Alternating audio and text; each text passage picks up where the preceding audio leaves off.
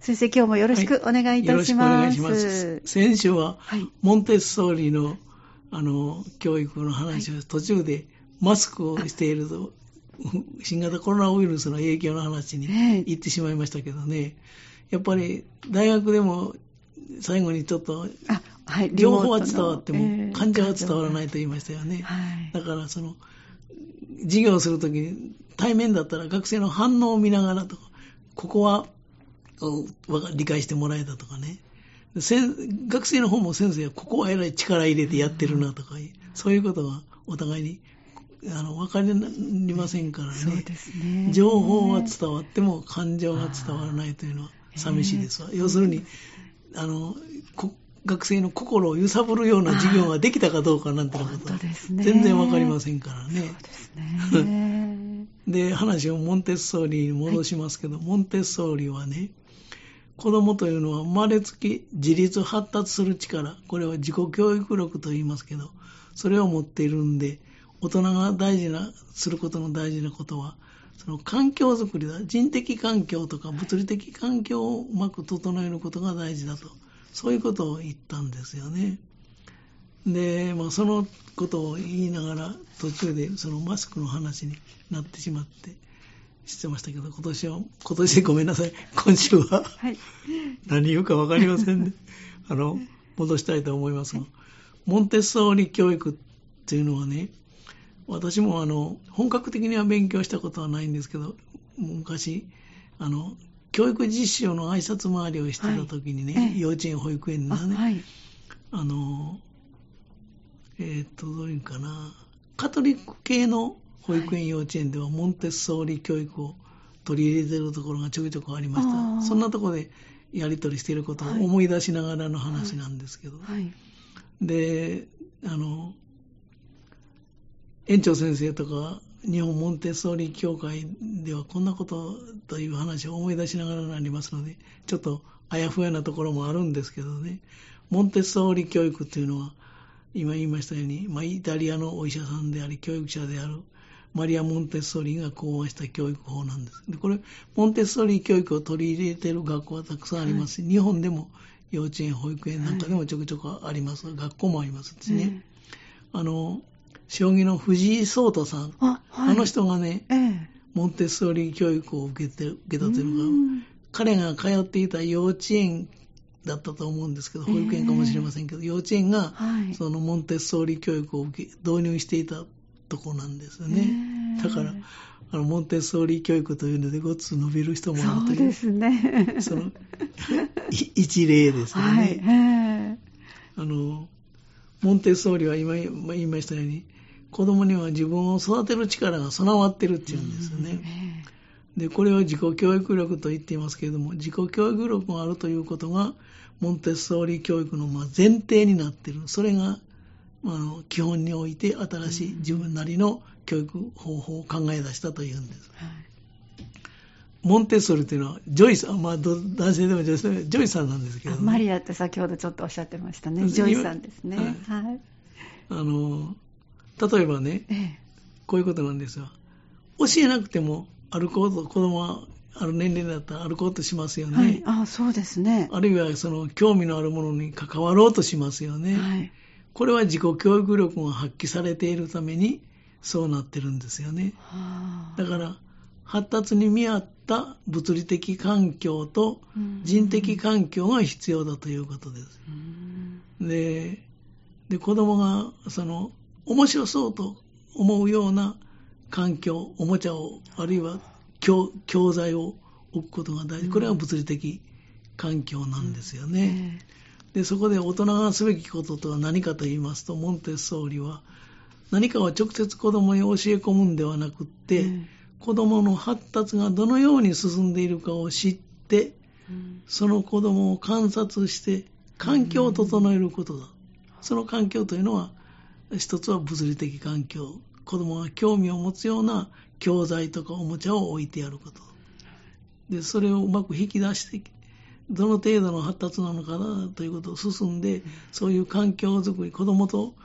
あの、おもちゃとつなぐのが人的環境。それは大人の役割だと。まあ、こういうことになるんです。はいでところがあの日本の伝統的な教育とは全く逆モンテッソーリーとは逆なんですね、はいあの教育は元来その強制で教え込むものというのが伝統的な日本の教育なんですよね。でまずうん学ぶ努力を教え身につける。でその基礎の上に個性の花が咲く。これがまあーあ一言で言えばはい日本の教育、伝統的な日本の教育だったわけです。だからしつけを厳しくするとか、はい一斉授業なんかもそれ、いだからモンテッソーリというのは全く違うんですよね。で、幼児期っていうか、乳幼児期のモンテッソーリの教育の特徴とはね、子供はみんなその自己教育力を備えていますけれども、自分で取り組めるようなその整備された環境とか、あるいはその環境に関わるための方法を知らないんですよね。だから、そういうことを、その力を発揮するように持っていくのが大人の役割だ。だから、物理的環境では小さい子だったら、興味を持つようなおもちゃをええ。与えてやる。で、その発達段階に応じてうまくそのおもちゃとその子供をつながるつなげるはいというのが大人の役割なんだと、こういうことですよね。うん。ですから、モンテッソーリ教育というのは先生の価値観で一方的に教え込むというようなことはしないんうでで、ここが日本の伝統的な教育と違うわけです。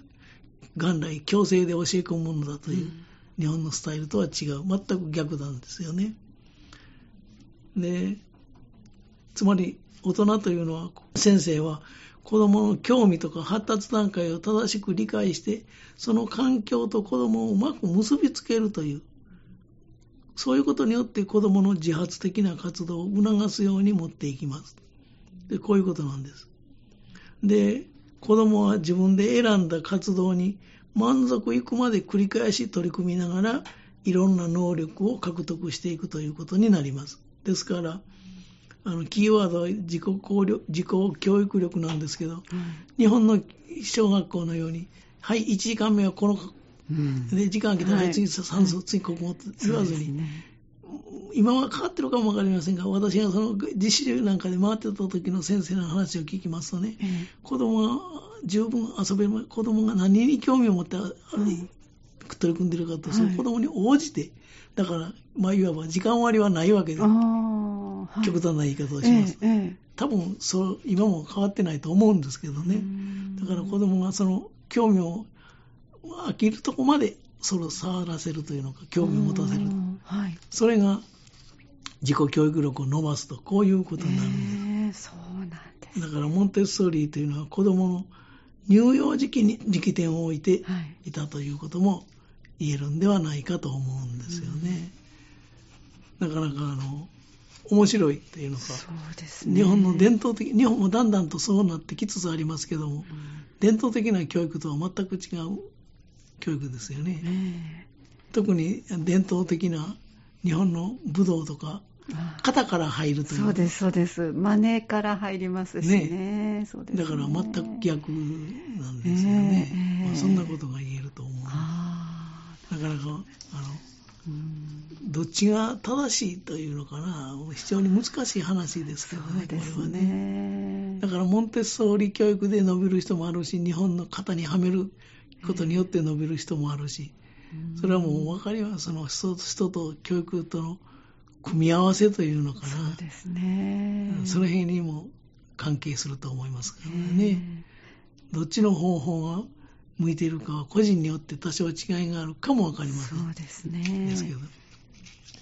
まあそんなことが言えると思うんですよね。一方的にこう教えていただくその日本古来のやり方だと、なんか失敗を恐れそうな気がしますね。そうですね。こう習っていかなきゃいけない、型から入る、そしたはい。らそれにはみ出すことは結局は失敗になるわけで、ですよね。も自分の好みをとことん突き詰めていいってことは失敗がないから恐れがないですね。そうですね。ただね、うん。日本の教育のように一斉教育というのもえね、えあの効果的というのが、あうんなんていうのかね、あの効率はいいんですよね。あそうですね少ない労力、あ少ない先生の数で効果を上げるための方法。はいモンテッソーリの教育なんか取り入れますと、ええ先生もたくさんいいります。りますね。個々個人に合わせてっていうのは、すごい人数。昔のように、いっぺんに40人も50人も一人の先生が受け持つことはできませんからね。そうですね。うん、だからそういうね、まあ、効率を考えると、はい。日本の一斉教育というのもそれなりのうん意味はあったと言えるかもしれませんですよね。で、こう、底上げもできそうですね。そうですよね。ええ底上げができますよえね。えでもその、底上げをするか、個人の能力を伸ばすかという、その、公の尊重という意味においては、日本ではあまり公尊重するという考えはなかったですからそうでね。すね。うんその辺の違いがあったと言えますわね。うんで、もう一人ね、はいそのモンテッソーリとともに、教育会とか保育園とか幼稚園の関係者で話題になるのがね、はい。ルドルフ・シュタイナーという人です。はい。この人はオーストラリア出身の思想家ではい哲学者なんですけどね、えこれモンテッソーリと年代的には非常に近いんですが、あの、